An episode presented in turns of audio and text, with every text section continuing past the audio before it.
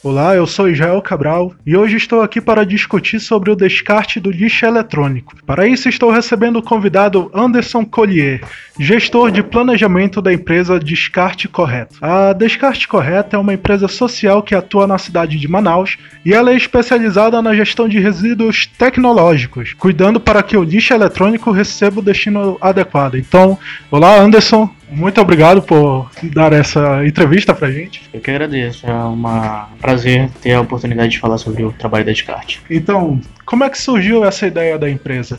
Então, a ideia surgiu através do diretor né, da empresa, o dono da empresa, chamado Alessandro Dinelli, há mais ou menos uns 15 anos atrás. Ele, em uma conversa com o próprio tio, padre, ele, o tio era, é padre na, na, no município de Maués, ele estava buscando é, oportunidades e algum tipo de projeto relacionado à própria comunidade para que as pessoas daquela comunidade não se revertessem para o mundo das drogas ou para as coisas ilícitas. Tendo em vista isso, ele, o próprio Alessandro, surgiu com essa oportunidade, né? É, contactou algumas, algumas empresas e alguns amigos que poderiam ter a oportunidade de fornecer alguns computadores para aquela comunidade e a própria igreja trabalhar fazendo com que as pessoas tivessem acesso a esses computadores para ter aulas de informática básica, avançada, enfim, independente do que for.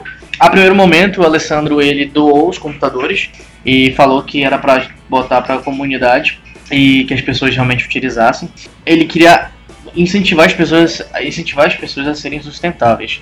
E isso é um dos grandes pontos desde até os dias de hoje do nosso projeto. A gente leva essas oportunidades para as pessoas e faz com que elas sejam sustentáveis, que o projeto seja sustentável e que perdure por bastante tempo. Bem interessante que foi começou com uma, um planejamento para um projeto social, né? Exato. E até hoje vocês fazem isso, como você falou, uhum. que no caso são nas formas, são na forma dos interativos, né? Exato, exato. Você pode falar um pouco do que são esses interativos? Sim, sim. O que, que são interativos? O interativo é um projeto, é um dos três principais projetos da Descarte, no qual se consiste em uma, levar um kit que a gente chama de computadores até uma determinada comunidade que solicitou. Lembrando, como eu falei anteriormente, a gente não doa esses computadores. Nós alugamos esses computadores para a comunidade para que elas possam se tornar sustentáveis e fazer o projeto delas. O projeto ele é muito voltado à questão de ensino básico de informática, mas existem mais de 60 cursos no, nos, nos computadores que vão. Tem alguma história específica que você lembra? Alguém que teve uma mudança graças ao interativo?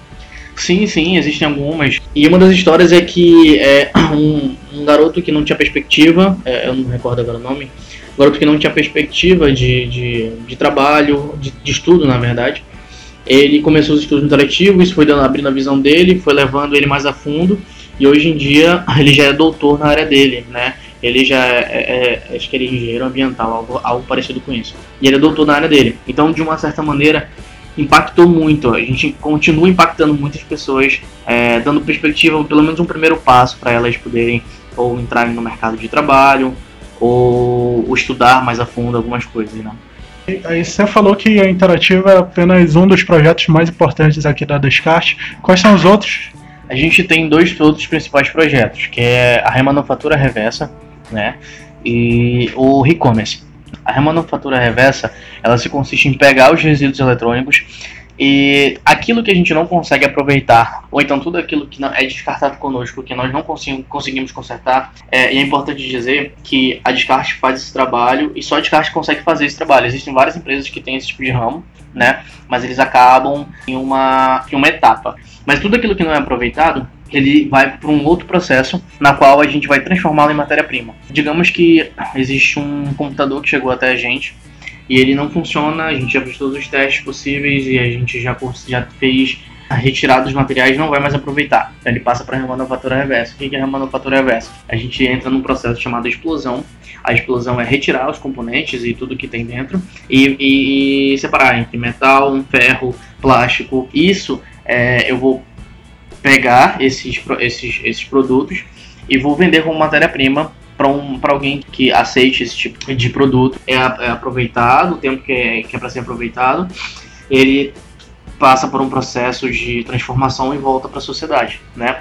E o que, que seria isso? É o, é o que a gente chama do projeto e-commerce. Né? O que, que, se, que, que se consiste? nas próprias comunidades, no próprio interativo, surgiu essa necessidade.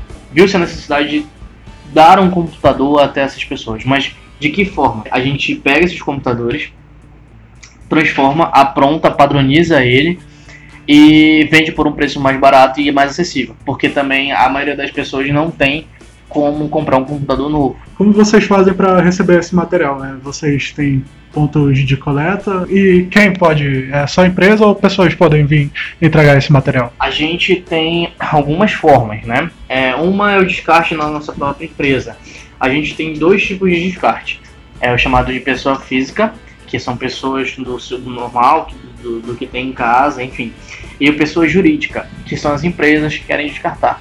É, então, existem esses dois tipos de descarte. Então, por exemplo, ah, eu tenho em casa com um computador, um mouse que está quebrado, não sendo descartado, não quero jogar no lixo. Você pode bater aqui na porta e me entregar, ou entregar para quem estiver aqui, porque a gente preza muito pela, pela educação, né? Vai passar às pessoas a forma correta do descarte. Então a gente recebe é, esses materiais. Existem algumas restrições, logicamente, porque porque certos materiais eles têm um processo direcionado para ser descartado corretamente, no qual se a gente fosse tentar fazer, é, a gente teria um custo na qual não teria, é, faria, não faria muito sentido termos, né?